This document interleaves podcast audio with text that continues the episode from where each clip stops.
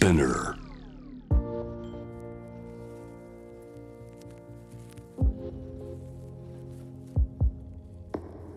藤原信也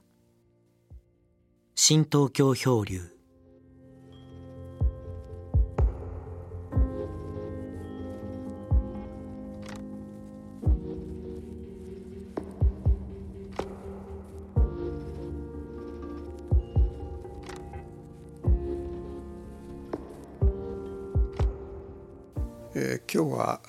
7月の14日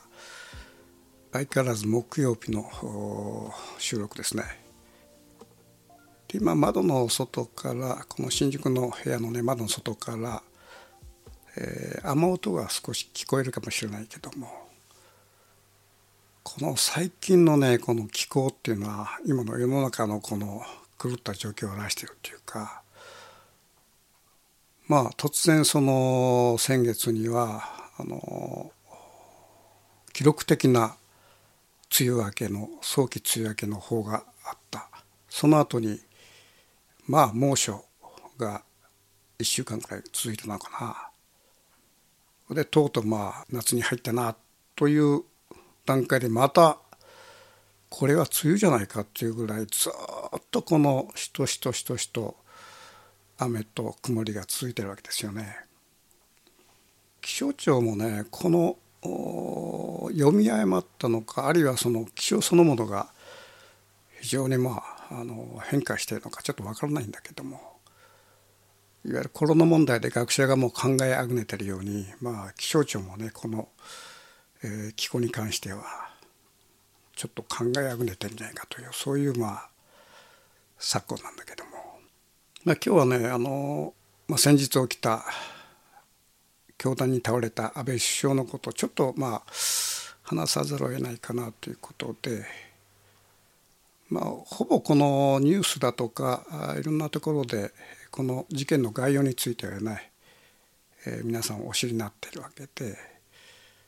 まあ、私もそのニュースだとか、まあ、今日発売された「週刊文春」それから「週刊新潮」などを全部読んだりして、え自分なりにちょっとまあこれをまとめておこうかと。まあ、そういう形で、まあ、今日始めたいと思うんだけどもこの今回事件を起こした山上徹也41歳の父親は京都大学工学土木を専攻していると。でその後に、奈良県の吉崎建設年商6億円で約まあ3,000万円の純利を上げているという有料企業ですねそこにまあ入社して、えーその後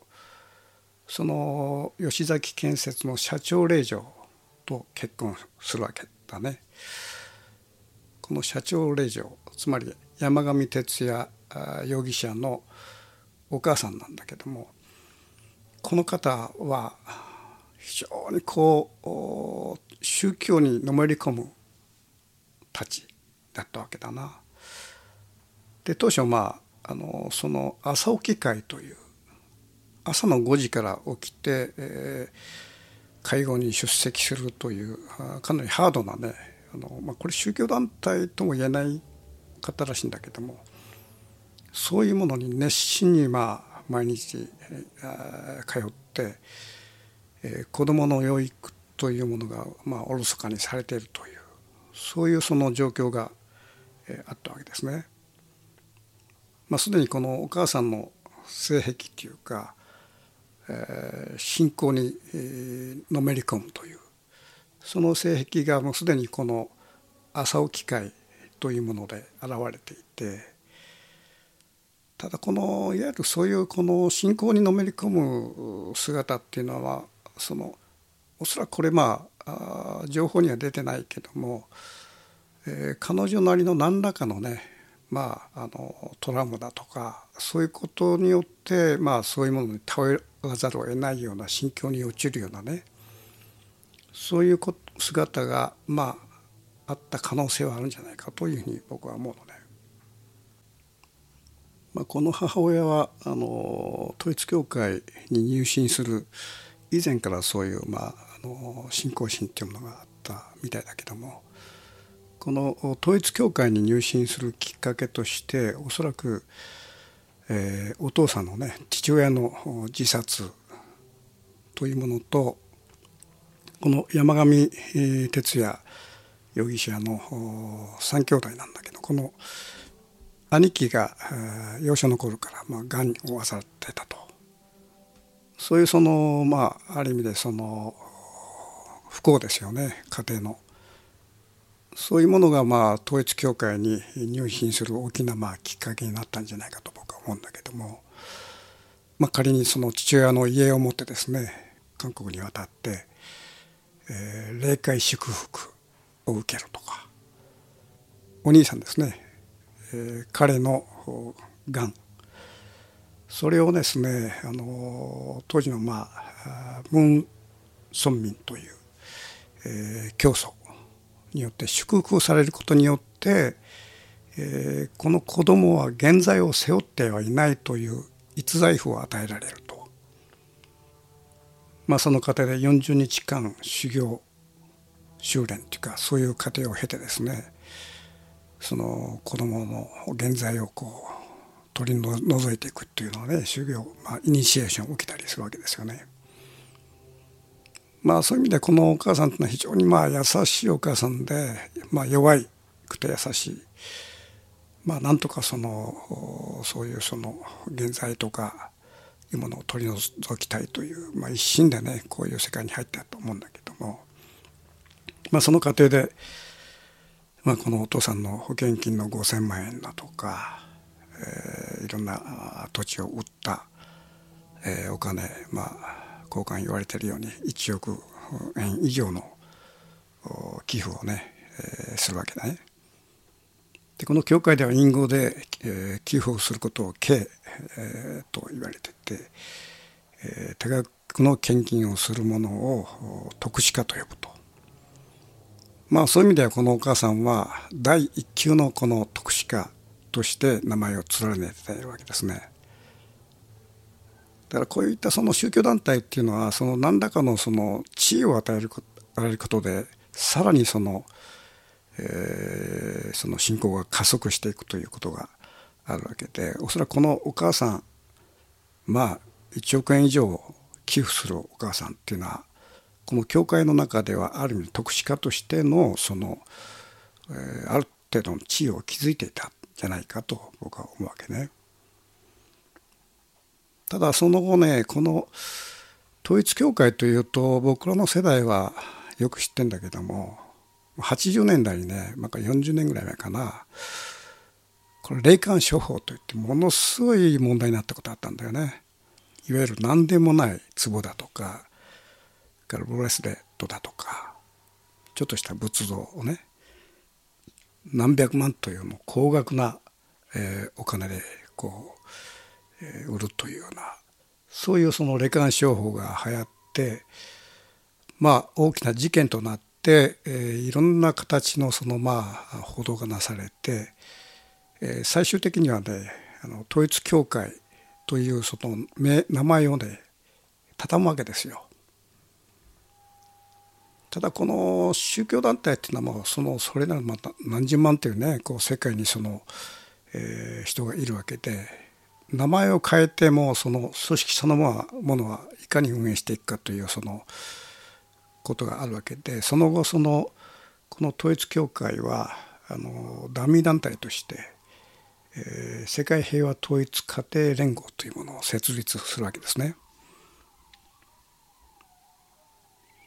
ただこの世界平和統一家庭連合っていうのはもう大きな問題を起こした統一教会のまあ、えー、ダミー団体であるということはまあある意味で全て分かっていることでその文化庁はねこのダミー団体をずっとその承認しなかったんですね。まあ当然だよねこんなまあ、詐欺を働いている大きな団体のね、えー、承認するわけないわけで。ただこれがね不思議なことに2006年安倍政権になって突然この世界平和統一家庭連合というものが承認されるんですね。でこれは不思議だよねやっぱり何らかのその安倍さんの息がかかったと思わざるを得ないまあこれある意味事件だと思うんだけどもそういうことが起きてくると。それでは今回あの山上徹也容疑者がその、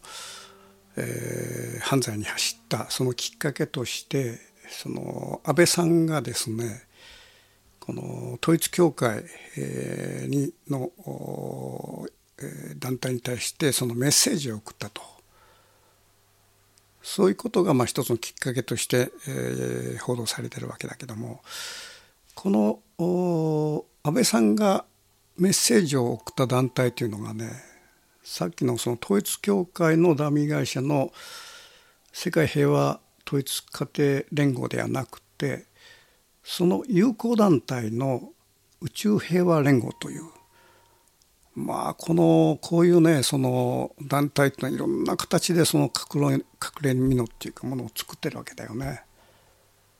その安倍さんがそのメッセージを送ったのが、えー、宇宙平和連合という友好団体、まあ、当然これはまああの統一教会のそのものだと思うんだけどもそこでまあメッセージを送ったと。ただこのメッセージを送ったことが何をこの山上家に生じさせているかというとそのお母さんはですねその統一教会がいろんな悪事を働いているということがまあ報道されている段階でですね統一教会を抜けてるわけですよ、距離を置いたというか。ただですねあの2000 21年の9月安倍さんがこの宇宙平和連合にメッセージを寄せて以降またそのお母さんがこの統一統一教会に入れ込んでいくという状況が発生するわけですね。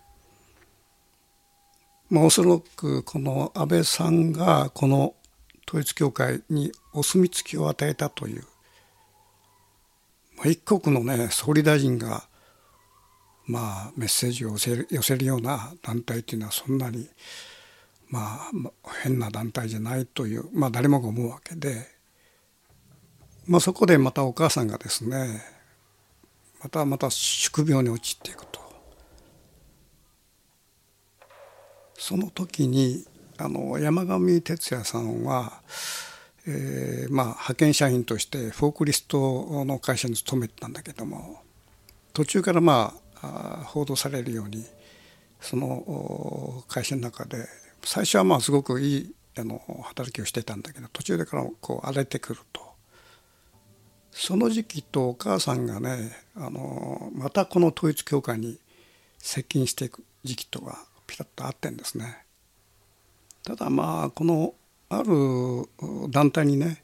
政治家が何らかのメッセージを寄せるっていうことはよくありがちだということをですね、まあ、例えばねあの私のポストキャストに出ていただいた茂木健一郎さんなんかはそのいわゆる安倍さんがそのそういう団体にメッセージを送るってことはさしたる問題ではないという話をしてまあそれもそうかなと思うんだけどもただこの映像を見てみるとねこれはでちょっとしたことじゃなくてあの人のプロジェクションプロジェクションとして、えー、作り込んだ映像なのね。いわゆる安倍さんきっちりね化粧してそれからその背景がねいわゆるあの宇宙平和連合に合わせたようなこの大銀河のね真っ青な映像があってその前でとうとうとこのメッセージを寄せるという、まあ、一種のなんかパフォーマンスをやってるわけでこれはある種のある団体がちょっとメッセージくださいと言ってはいじゃあちょっとやりましょうと言ったものじゃなくてこれは明らかにプロジェクトとしてね組み込まれてる。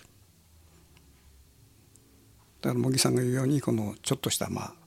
あの政治家のメッセージではないと僕は思うわけね。ただこのメッセージに関しては今 YouTube を開いてももう削除されちゃって見れないんだよな。おそらくまあ教会側が削除したのか、えー、何らかの大きな力によってそのこの映像がバンされてるのかどうか分かんないんだけどもまあそういう状況が生じてると。ただまあこういうそのまあ裏の世界ですよね。こういうものはその今安倍さんが凶弾に倒れてある種のまあこの葬儀の様子を見てみるとなんか英雄視されている部分があってまあいわゆるこの安倍批判っていうのは一切このまかりならんというようなね状況が生まれてる中で、え、じゃあこの今回のその演技を作った安倍さんとその統一教会の関係はどういうことなんだって一番もう肝になるところはね全然触れられてない。例えばその「週刊新潮」あるいはあの「週刊文春」ですよねいわゆるあの怖いものなしのあの「週刊文春」でさえねこの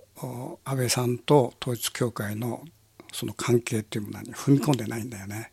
まあ果たしてそこにねその金が動いてるのかあるいはねこの統一教会っていうのは全国比例で10万票の組織を持っているということもあってまあ普通の政治家なら何らかの色目を使うような団体らしいんだけどもただそれにしてもね安倍さんの入れ込みようっていうかこの岸信介さんのね代からのまあ統一教会との付き合いらしくて、まあ、そういう意味ではなかなかねこれあの意味慎重なところがあると思うんだよね。ただまあ今回の事件を見ててですねあの、まあ、そういったその政治絡み宗教絡みのねあまあ事件でもあるんだけどももう一つの側面としてはその山上徹也容疑者、まあ、彼は41歳でかなり年なんだけども今のその日本の若者が置かれている労働環境っていうかなこの奴隷制度に似たようなねこの使い捨て社会の中で、えー、若者が悶々としているこの姿っていうのはいずこにもあるわけで例えばまああの2008年の秋葉原無差別殺傷事件、えー、加藤智弘容疑者を起こしたね彼も死刑判決受けてんだけども、まあ、彼もねあの派遣社員として、えー、トヨタの関連会社に勤めててそういう中で事件を起こしていると。それからそのこの前あの京王線でね殺傷事件を起こした、えー、服部恭太容疑者、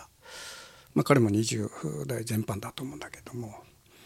うん、彼もねやっぱりあの派遣社員としてあちこちあちこちしてた。例えばカスタマーセンターでこう対応したりだとか漫画記者で働いたりとかね。まあ、そういう意味でそのこの社会構造のも非常にこの底辺に追いやられたこの若者がねどこかでバーンって跳が跳ね上がってくるこの事件の一つの様式っていうかな。これはもう秋葉原の頃からもと生まれてるわけでこれずっと下手したらこの状況が続く限り何らかのこのことが起きていくんじゃないかというふうに僕は思うわけだよね。まあそんなことを思ってる矢先ちょっと身近なことなんだけどね、えー、先日の土曜日に黒猫大和の宅急便でちょっとあの荷物を送るために出張所に行ったわけですよね。そうすると土曜日でこう人が混んでて並んでてやっと自分の番が回ってきて荷物を収めようとしたんだけどもそのカウンターが2つあってその右横にね、えー、そうね20代青年のひょろっとした青年がいたわけね。で彼がまあメルカメルカリを通してなんか荷物を送るということで、えー、そこでまああの店員と喋ってたんだけども。それがね不思議なことにねあのジャージの上下丸裸なんだよ。梱包しないであの2つ分けて丸裸のこれまあ結構着古したね、まあ、刺した高級品でもない、まあ、いわゆるもうしょぼい、えー、ジャージを2つ分けてねこれをメルカリ便で送りたいんだと。でこれ普通は自分で梱包してきて名前とかね住所を書いて、えー、するんだけどもあの本当従業員も困っちゃってね若い女の子が。でこれ見る見にかねてねあの僕はこれ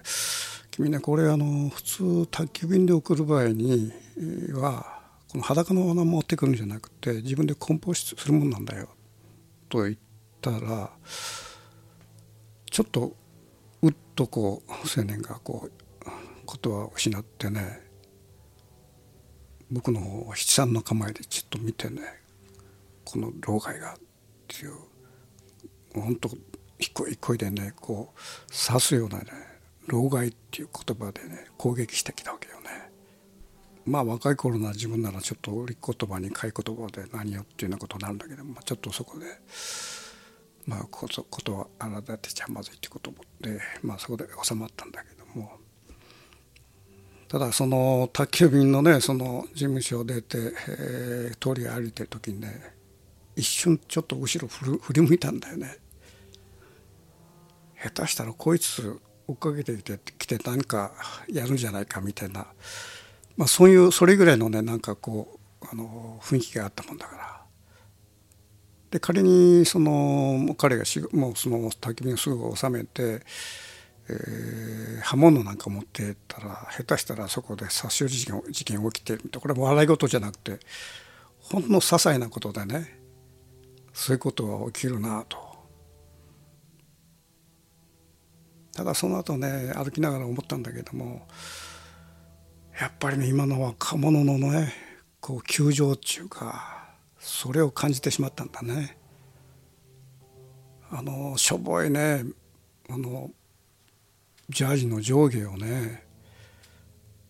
これメルカリっていうのはあの大体送料自分持ちでしょ。そうするとおそらくこれ100円とか200円のね一つあたり利益しかないんじゃないかというようにこ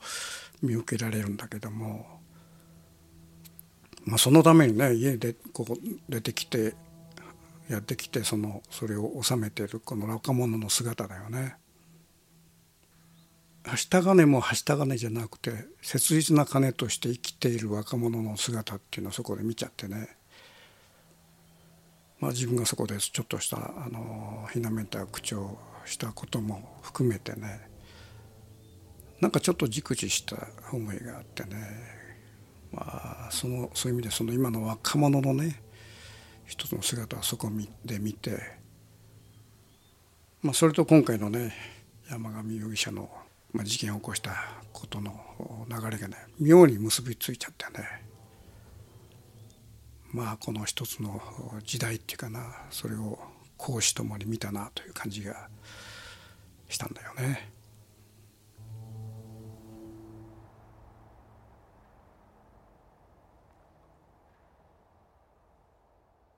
藤原信也。新東京漂流。